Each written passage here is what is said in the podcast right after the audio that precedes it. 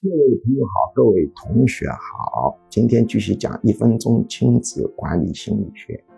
我们亲子管理心理学并不是说啊要逆天而为，而是在你现有的条件底下，如何让其发展的人格最完备，相对命运最好。今天讲的题目叫成绩不好，夫妻负责多是自我欺骗。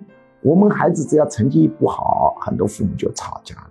吵架的理由多半都是都是由于你这个爸爸少管了，或者都是由于你爸爸抽烟带坏的样子，或者都是由于你爸爸什么什么不好。当然，爸爸也会反击，都是由于你妈妈这个溺爱，都是你妈妈怎么个没做好。当然，啊，妻子也会反击，都是由于奶奶带坏的样子，都是由于爷爷怎么样。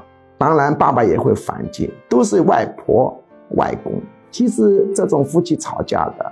大多数原因都属于自我欺骗，为什么呢？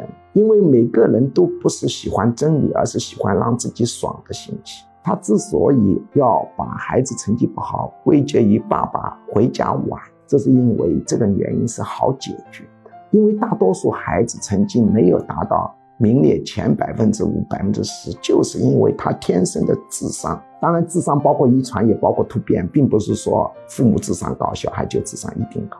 也不是说父母智商低，小孩智商就一定低，但他的基因摆在那里，是由于基因性的力量导致他成绩没法上去。我们后天的努力是可以使成绩发生明显幅度的波动，但不可能出现过大波动。但是如果你把这个原因归为基因性的力量，这就让人沮丧，所以我们不接受。我们一定要接受一些好改的原因。进行自我欺骗，但是你会发现，经过争吵以后、调整以后，啥效果又给家庭生活带来很多的痛苦，何必呢？我们要提醒自己，防止自我欺骗。